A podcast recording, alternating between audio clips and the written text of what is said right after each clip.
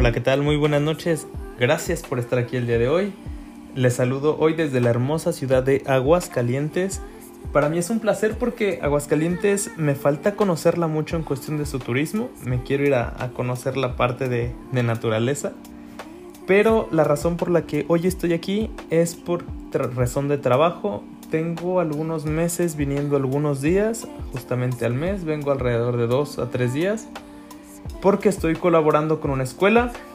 Por si no lo saben, mi, digamos, una de mis profesiones, creo que podría decir la principal, es que soy psicoterapeuta psicoanalítico. Y lo que hago con esta, con esta escuela es dar talleres para las, familias y doy atención individual para igual mamás y papás. Además de hablar con el personal y elaborar estrategias que nos puedan servir pues para establecer este sistema em, entre personal, familias y alumnado de la mejor forma posible. Entonces, ¿a qué se refiere esto? Hoy hablamos sobre cómo, cómo es esta, mm, esta ilusión de tener a veces el control sobre lo que puedo o no pasarles a, los hijos e hijas. En el sentido de que, y creo que aquí quien es mamá o papá se podrá identificar tal vez con lo que voy a decir, pero eh, a veces es tanto como el amor que, le tenemos a, nuestros hijos e hijas que, bueno, a, los que tienen, yo no tengo, eh, que queremos protegerlos, protegerlos mucho. Y en, en nuestro afán de protegerlo a veces escucha más lo de sobreprotegerlo y que eso puede ser dañino. Pero más allá de ese punto, lo que quiero decir es que en, esta noción, en, esta, eh, en este sentimiento de querer protegerlos, existe una falsa ilusión de mientras más me desgasto o me desvivo por ellos, más les estoy aportando. Y no es así, y más bien que no es así, es todo lo contrario. Si tú no te llegas a priorizar antes que a tus hijos, te vas a desgastar a tal punto que no va a quedar nada o nada de valor significativo para que le aportes a ellos. Esto suena muy crudo y para algunas personas les puede chocar hasta incluso sonarles egoístas, pero no es así. Priorizarte no significa ser desconsiderado o desconsiderada, significa asentarte en la realidad que si sobre todo si tú eres todo para ellos dependiendo su edad, no puede ser poca cosa para aportarles y protegerles de una manera eficiente, sino son todas estas cargas sociales que, llevamos. Pero bueno, no voy a ahondar ahí, no es el tema del que quiero hablarte el día de hoy, solo es para darte un poquito de, esta vivencia. Y estuvo muy padre porque organicé una, una dinámica donde a los papás y mamás los ponía, hicimos un juego de rol entonces designé a alguien que fuera una maestra, un poquito como el modelo que, que llevamos en la escuela donde estoy colaborando, ¿no? Entonces uno era maestra, otro era maestro guía, el maestro guía se encarga como de apoyar al maestro y todos los demás, conmigo incluido, eh, fuimos los, los alumnos. Entonces, tal cual, como en una clase, nos daban un tema, nos ponían a hacer cosas y en algún momento alguien, y si no era alguien, lo hacía yo,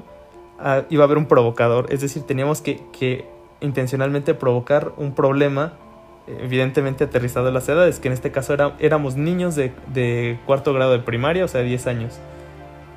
Y sí, los, eh, el papá y las mamás que estaban ahí, pues logramos conocer cómo va más allá del control del grupo o de castigar a quien empezó, sino todos los problemas que eso implica de si me enfoco en ellos, ya descuidé a los otros, o mientras unos se pelean, otros aprovechan para hacer lo que quieren, pero a la vez si los contengo, cómo voy a retomar la atención y seguir dando el tema y, todo. Entonces estuvo muy padre, estuvo, estuvo muy divertido también.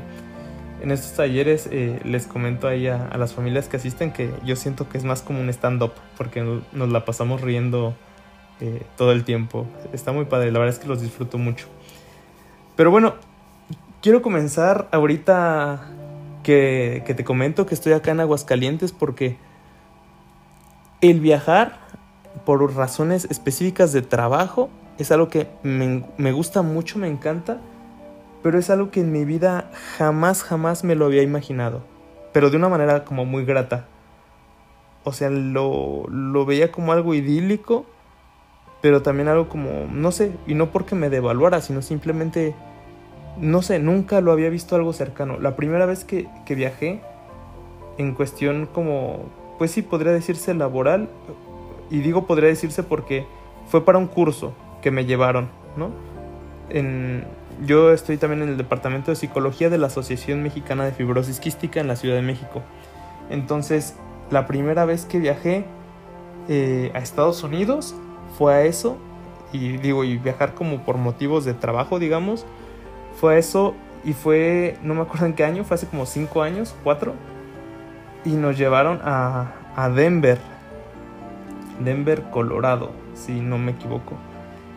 Fue un congreso de creo que cuatro o cinco días y fue fascinante, hermoso. Lo disfruté como nunca. Practiqué mi inglés, que si bien no es el mejor, pues creo que me defendí. Conocí gente, pasé buenas experiencias. Fue un, se les llama un country club, que es como un antro, pero de música country, digamos. Antro no es la mejor palabra, no lo describiría. Pero es un lugar donde ponen música country, venden cerveza y está muy padre y me encantó tuve, tuve varias experiencias. Eh, estuvo padre, eh, conocí a una chica, eh, hice amigos, estuvo muy padre. Fue un viaje como, como de gran, grandes experiencias personales, de aprendizajes. Acaba de salir de una ruptura de una relación. Bueno, no acaba de salir, pero la herida se sentía muy reciente. Entonces, también para mí fue como esa parte de, de, darle un final en mi interior a, ese episodio, pero a medida de, de, reflexión. Ahí fui en a finales de octubre, o sea, me tocó el Halloween allá y hacía, hacía frío, frío con ganas. Pero en la parte de arriba nos quedamos en un Airbnb.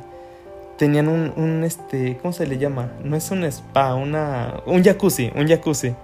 Lo cual lo descubrí y dije, órale, qué padre. O sea, está genial. Pues no es que yo tenga un jacuzzi todo el tiempo, ¿no? A mi disposición. Y entonces, un día, el penúltimo día creo antes de, regresar, fui al jacuzzi yo solo. El jacuzzi calientito. Y, y me metí. Y me metí así, sin música, sin celular, nada. Porque lo único que quería era concentrarme en todos los pensamientos que tenía en mi cabeza, que repito, en ese entonces acerca de la, de la última relación que había pasado y, y reflexionar de lo que sea, o sea, si tenía que pensar en qué pasó, en cómo me siento, en cómo me sentí, en, todo al respecto. Y, y no tenía una expectativa de tengo que llegar a algo en especial y particular, no, sino simplemente sabía que tenía que dedicarle tiempo porque eso estaba circulando ahora sí que día a día en mi cabeza. A veces me sentía bien y a veces me sentía muy mal. Pero... Pero ¿cómo se llama? Pero tenía que ser algo. Entonces me dediqué a literalmente pensar solo en eso. Y fue algo muy padre porque... Mm, o sea, pensé muchas, muchas cosas, pero ahí me da mucha risa porque cuando me di cuenta había pasado casi 5 horas adentro del jacuzzi, o sea, la piel la tenía como chicharrón, toda como pasa, y como estaba eso hasta arriba, las compañeras de, de, ahí de la asociación en la que iba, o sea, me estaban buscando, no tenían idea de, de, de dónde, dónde podía estar. Entonces, pues ya salí y, y me sentí como muy, muy liberado, muy, Mm, como, como con paz. O sea, no me sentí eufórico, no me sentí triste, sino con paz.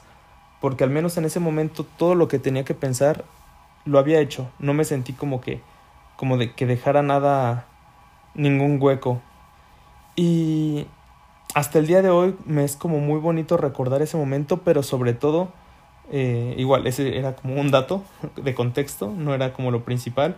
Sobre todo esa parte de de repente estar en otro, en ese momento país, como ahorita en otro estado, y darme cuenta de, wow, o sea, esto es algo que, que he recorrido, que me lo he ganado, algunas cosas las la busqué, eso por ejemplo yo no lo busqué, simplemente apareció y, y me integran ahí, y eso estuvo muy padre, pero como vivir experiencias que me parecían irreales, irreales y, e impensables, en esos momentos de mi vida o desde antes. Y me pone todo en perspectiva pensando hoy en día como ¿Y qué rayos me esperará en un año, en seis meses, en tres años, en, en tres semanas? Que ahorita tal vez ni siquiera lo puedo imaginar y que puede que aún más adelante, seguramente tal vez, me falte vivir no solo experiencias nuevas, sino incluso tal vez las mejores experiencias de mi vida. Entonces, no sé, siento como muy bonito el pensar en eso y a la vez como, como incertidumbre, pero a mí personalmente la incertidumbre me, me agrada porque me emociona, ¿no? Es raro como que me lleve como a, a la preocupación o la ansiedad. En mí sé que en muchas personas es completamente diferente. Eh, de hecho, en conocidos de amigos y amigas les pasa lo contrario.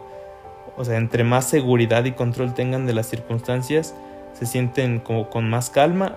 Yo también siento calma de, de controlar y de aterrizar algo, pero la incertidumbre en general a mí me lleva como a, emocionarme, no tanto como a preocuparme. Mm, entonces, no sé, también eso me hace recordar y analizar un poquito sobre una de las razones por las que nunca me vi viviendo este tipo de, de experiencias, sean grandes o pequeñas, es porque yo desde pequeño tuve como limitaciones económicas y específicamente uso esas palabras porque eran limitaciones. Gracias a Dios y a mi familia, nunca me faltó qué comer, nunca me faltó dónde vivir, que como en algún otro episodio comentaba, eso es lo que yo considero algo de necesidad real. Todo lo demás es un extra, no lo veo como una necesidad. Cuando hay alguien o, o uno mismo que esté en el hospital por temas de salud, cuando no hay que comer, cuando no hay que vestir o dónde dormir, para mí eso es una necesidad real. Entonces nunca, nunca sufrí nada de eso. Pero sí había limitaciones en el sentido de que pues no siempre comíamos lo que se nos antojara o, la cantidad que, que, hubiera o, o, que nos gustara algo y poder decir pues lo compramos, no lo compramos. No, pero, pero digo en retrospectiva lo veo y evidentemente si pudiera regresar el tiempo no te diría que lo mismo quisiera vivir, claro que no quisiera que hubiera sido diferente. Pero en retrospectiva lo veo y me doy cuenta que eso me enseñó especialmente dos lecciones. Una es la paciencia y la otra es la gratitud. Paciencia porque en este caso me acuerdo de, algunas experiencias con mi mamá. A mí desde pequeño me han gustado muchísimo los juguetes, así los robots, los carritos, pero sobre todo los robots, los animalitos, todo me encantaba jugar. De juguetes. Los videojuegos también, pero fui más de juguetes. Entonces, y de todos, ¿no? Desde juguetes súper carísimos hasta juguetes de, de, que un dinosaurio que nos compraba mi mamá en la papelería cuando íbamos por algo y que costaba como 1.50, aún me acuerdo, pesos en ese entonces.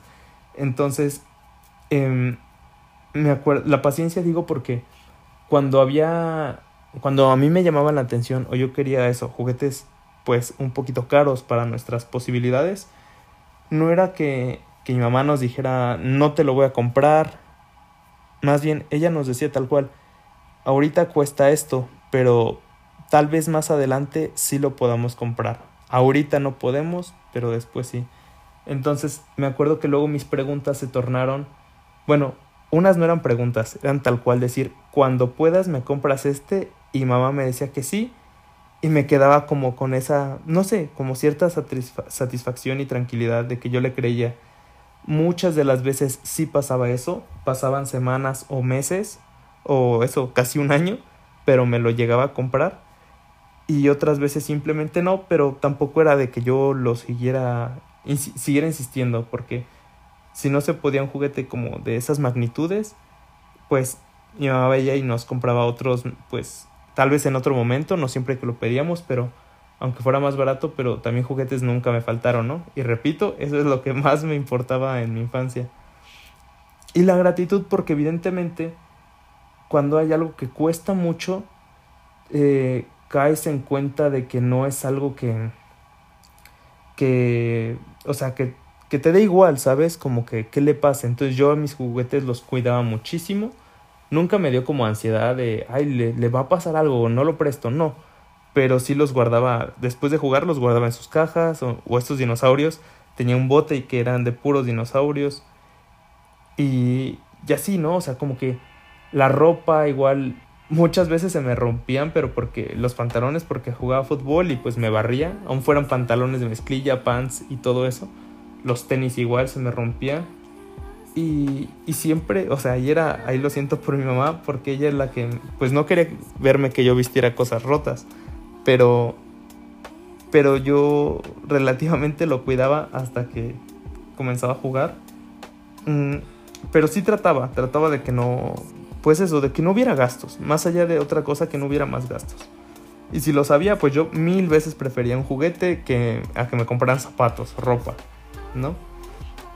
Luego de eso, otras experiencias que, que me pasaron, que ahora yo veo que, que me marcaron también, son las oportunidades académicas. Desde la primaria mm, tenía buenas calificaciones, estudiaba, eh, ponía atención. Toda mi primaria, mi hermana y yo fuimos de, excelentes este, calificaciones. 9, 10, escolta, diplomas, eh, pero también en cuanto pudimos eh, agarramos beca. Beca en la primaria, o sea, estuvimos en primarias públicas, pero me acuerdo que fue como algo muy eventual me otorgaron una beca y esa beca fue, aún me acuerdo, fue creo que de 1590 pesos, que en ese tiempo era muchísimo. Sobre todo en una primaria pública, donde evidentemente no hay, no hay becas. O sea, esa beca fue de, como pues no es que pagues inscripción y te lo restamos, es, te damos el dinero. Y eso fue por un programa del gobierno en esa época. Que fue algo puntual, repito, no era algo que cada año había una y la conservas o no, era simplemente hoy damos beca, pum, te damos y en toda mi primaria solo una vez fue eso. Entonces, en la universidad tuve beca, en la prepa tuve beca, mi hermana también, mi hermana tiene muchas, bueno, mejores calificaciones que yo, iba a decir muchas, mejor calificación, pero, pero más o menos íbamos ahí cercanos. Entonces, esa, esa oportunidad de tener la beca, por momentos sí era algo de presión extra, pero siempre lo vimos mi hermana y yo como, como una responsabilidad de, de mi mamá o, mi papá se esfuerzan. Mis padres estaban casi que desde recuerdos separados, pero pues cada quien desde, desde su lado aportándonos lo, lo que podían. Y nosotros, lo, mi hermana y yo siempre desde pequeños, y desde pequeños digo literalmente pequeños, o sea, 5 años, 4 años, 3 años, 6 años, teníamos muy aterrizado eso de en cuanto nosotros podamos y dentro de lo que nuestros padres nos inculcan que nos toca, que en ese entonces era solamente la escuela, es donde donde pues le echamos nosotros, ¿no? La mano a ellos. Nunca nos pusieron a trabajar, nunca nos eh, nos cobraron, digamos, cosas. Mi mamá siempre nos inculcó. Eso es en mi familia, ¿no? No digo que es lo correcto, ni digo que así deba ser siempre para los demás. Solo te comparto lo que yo viví. Mi, mi mamá siempre nos inculcó en nuestra familia no se presta. Si alguien ocupa, se le da, se le regala y se le apoya. No hay préstamos. No es de te doy esto y me lo das después, no. Y, y nosotros siempre lo llevamos así y en verdad como que nunca pues pedimos prestado entre nosotros, digamos. Y si lo necesitamos, eso, apoyamos y ya está. Pero eso es de nosotros, de nuestra formación que tuvimos y que nosotros nos sentimos cómodos con eso. Pero bueno, esta parte académica nos inculcó mucha seguridad y responsabilidad. Seguridad, ¿por qué? Porque en verdad nosotros estábamos teniendo esos resultados de, del empeño que le poníamos y nos enfocábamos en eso. Y eso pues nos dio una seguridad para saber que nosotros, al menos en nuestra experiencia, mi hermana y yo, en el terreno académico, podíamos llegar lejos, digamos, no teníamos, perdón, esa inseguridad de si paso o no paso. O sea, sí la teníamos, pero digamos no era lo que nos dirigía. Luego ya, siguiendo un poquito este camino, esta línea cronológica un poco general y grande en mi vida, empecé a, ya en, en terreno laboral, empecé a ver lo que era la disponibilidad de tiempo basándose en mi organización, es decir, si de repente tenía todo lleno, si de repente no me alcanzaba el día para divertirme después de trabajar o antes de trabajar o para hacer proyectos personales, todo eso quedaba muy claro que tenía que ver con mi propia organización, no tenía que ver mucho con, con qué tan atareado estaba el día o cuántas horas voy a aprovechar de esas 24, tenía que ver con qué tan eficientemente estoy dando prioridad y organizándome. Ahorita te acabo de decir hace un momento que, que yo tenía muy buenas calificaciones en, en la escuela. Esto fue en primaria, secundaria, preparatoria y parte de universidad. De universidad y maestría no tuve excelentes calificaciones, tuve muy buenas. Salí con 9, ¿cuánto? 9.4 de la universidad y en la maestría. En la maestría no había, no había calificación numérica, era solo un aprobado o no aprobado. Así que pues aprobé. Lo que pasó ahí fue que comencé a tener pues más experiencias diferentes de las que había tenido.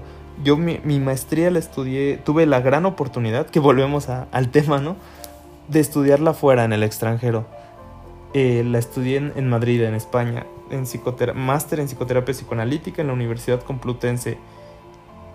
Me encantó, o sea, yo hubiera querido, y todos los otros compañeros del máster, acordamos de que o sea, algo que fue de un año ocho meses. Algo que nos hubiera encantado es que durara dos años y medio, tres años. Nos encantó la formación. Me encantó la experiencia de estar eh, fuera de México cuando llegué allá. Aún siendo España relativamente un país algo cercano para América Latina, en el sentido de que es el mismo idioma y así. Me sentía, o sea, fui como muy emocionado, no tuve miedo ni nada, pero estando ahí los primeros días, cuando uno había clases, me sentí muy solo y no tenía este, como esta seguridad o este impulso de salir a conocer, a turistear. No, o sea, me quedaba como solo donde estaba viviendo y, y me sentía como muy, no sé, tal vez la palabra sí es vulnerable, pero como, como imposibilitado. O sea, no, no, no es que me diera en sí miedo de me pasa algo, qué va a pasar, sino simplemente me sentía demasiado como reprimido, como que algo en mí, un bloqueo no me dejaba hacer eso. Pero sabía que, que eso era pasajero, que no tenía como que... O sea, como que si esperaba la cantidad de tiempo suficiente, eso se iba a desbloquear. Pero, pero bueno, todo esto es que estando allá, empecé a tener distintas experiencias, era, estaba parcialmente independiente porque mis padres me apoyaban económicamente, me, me mandaban dinero para, para pagar ahí pues mi estancia y, todo, pero digamos pues eh, yo vivía con, primero viví solo, luego viví con roomies, eh, pues yo tenía que hacer mi, pues, lo del súper, ¿no? El mandado, cocinar, este, pagar la renta, todo, esa como, esas primeras experiencias de lo que sería más parecido a una vida independiente. Entonces estuvo muy, muy padre porque, porque tenía que decidir sobre mis tiempos, las consecuencias recaían en mí, las, lo que gozara también lo recaía en mí, si me desvelaba, si salía de fiesta, el cuidarme, el aprovechar, el cometer mis errores, mis, mis oportunidades. Entonces, también el estar ahí fuera me dio mucha seguridad sobre mí mismo, podría decir que al día de hoy el también estar allá me dio esa seguridad de que aunque esa sensación interna te estoy hablando de que aunque no sepa qué hacer, no sepa cómo hacerlo, tengo esa voz interna mía que me dice ya sabrás cómo resolverlo y todo va a estar bien. Y cuando he ido a Estados Unidos, no me da pena el preguntar, sabiendo que mi inglés no es perfecto, sabiendo que igual y no me entienden y que no pasa nada, preguntaré a alguien más, aun si no tengo un mapa de, ¿sabes? O sea, aun si me quedara sin dinero, se me ocurren ideas. No es algo que me, hasta el día de hoy, ¿no? Y espero que no me pase después. No es algo como que me petrifique, me dio como mucha determinación a mí en, este, en estas experiencias que te estoy contando. La oportunidad de, de viajar, pero no solamente por ahora sí como el cliché, ¿no? De conocer otra cultura, conocer nuevos lugares, no, sino más bien como encontrarme fuera de un entorno de seguridad, pero desarrollar una seguridad más intrínseca, más que extrínseca, saberme a mí mismo que soy capaz de adaptarme ante cosas desconocidas y recuerda lo que te dije hace rato, la incertidumbre me emociona, no me paraliza. Y conocer que yo reacciono así. Si conociera que la incertidumbre me paraliza, probablemente, tal vez sí me daría determinación viajar, pero lo haría de una manera distinta. A mí no me da cosas y de repente, ah, que cancelaron mi reservación, que algo salió mal, que se atrasó el vuelo. A veces me hace falta preocuparme más, eso varias personas podrían estar de acuerdo conmigo. Pero, pero bueno, las cosas son así y esas oportunidades me, me han brindado estos aprendizajes que te cuento. Y la última oportunidad que, que, creo que ha sido más significativa en mi vida actualmente es eh, la parte del, del, crecimiento económico, tener más abundancia. No estoy claramente donde en, en la posición económica, financiera en la que quiero estar, pero sí es un mundo de diferencia a la que, como te digo, yo crecí de pequeño de esta limitante. Eh, de tal vez de alimentos, de experiencias, de ir a algún lugar y pues no gastar, de buscar los precios más bajos. No, ojo, por escucharme diciendo esto, y tampoco tendría nada malo si fuera así, pero solamente te lo aclaro para contextualizar. No es que ahorita no me importe cueste lo que cueste, si quiero esto me lo compro, voy al súper y no me importa lo que sea que tenga que gastar. Aún no estoy en ese lugar, allá me dirijo, pero pero sin duda mi relación con el dinero ha y está cambiando. Antes era demasiado ahorrativo, porque esto tiene pros y contras. Ahora me cuesta mucho ahorrar. Aún lo hago, pero no en la medida que quisiera, ¿sabes? Para nada no en la medida que quisiera. Y en el otro aspecto, también cuando creo que tiene un valor especial o significativo para mí, simplemente no siento culpa y no siento represión de gastarlo, que antes sí me la pensaba mucho más. Y personalmente, en el análisis personal, aún lo que aún me estoy quitando, pero que aún me cuesta es esta sensación de si ahorita tienes dinero y no compras esto, ya no lo podrás comprar tal vez el día de mañana, que eso viene de un contexto de carencia. Mm, yo lo tengo ahorita sentado, es parte de un análisis, pero no basta con identificarlo, sino hay que trabajar en ello. Y en eso estoy, poquito a poco, pero en eso estoy. Pero esta parte de tener un poco más de crecimiento económico me ha dado ahora valorar desde, desde otra posición, si, si, te fijas y si me estás siguiendo la conversación. Antes, desde la carencia, podía valorar justo el valor de las cosas, su volatilidad, bueno, como se diga la palabra, pero ahorita desde que puedo ya obtenerlas por mis propios medios, valoro la experiencia de felicidad que eso me puede otorgar y, y la abrazo, la tesoro, al igual que es por ejemplo, personalmente, el poder regalar o dar algo a mi familia, a mis amigos, a, personas de, de, confianza. No tengo como para regalar tal vez como me gustaría. Yo me gustaría a algún amigo regalarle un coche, a, a mi mamá regalarle una casa, a mi hermana regalarle un viaje a, a, Corea con su esposo todo pagado. Que también no descarto hacerlo alguna vez, pero al menos ahorita no es así. Pero a lo que voy es, tengo muy muy grabado ese valor tan bonito que son las experiencias y es cosa, parte de, de mi aprendizaje actual es cómo estoy integrando lo, estas enseñanzas que las oportunidades que estoy teniendo ahora mismo en mi vida, cómo las integro al contexto del que vengo, pero con más importancia para mí en la persona que me quiero convertir y en el estilo de vida que quiero llegar. Así que a veces es bonito recordar un poco en un tema en particular, que el de hoy para mí es a través de las oportunidades que he vivido, las enseñanzas que me han dejado y la persona que soy el día de hoy gracias a ellas. Y tal vez con esto te animes y tú puedas preguntarte lo mismo en algún momento del día. No sé, mientras haces alguna actividad, haces ejercicio, haces limpieza, estas actividades un poco monótonas, cómo incitan a la reflexión y, y eso sería bonito a veces volver atrás solamente para apreciar y valorar el camino que has caminado. Te agradezco mucho el al haberme escuchado el día de hoy, acompañarme y nos vemos en el siguiente episodio de mi vida como Raúl Omar. Hasta la próxima.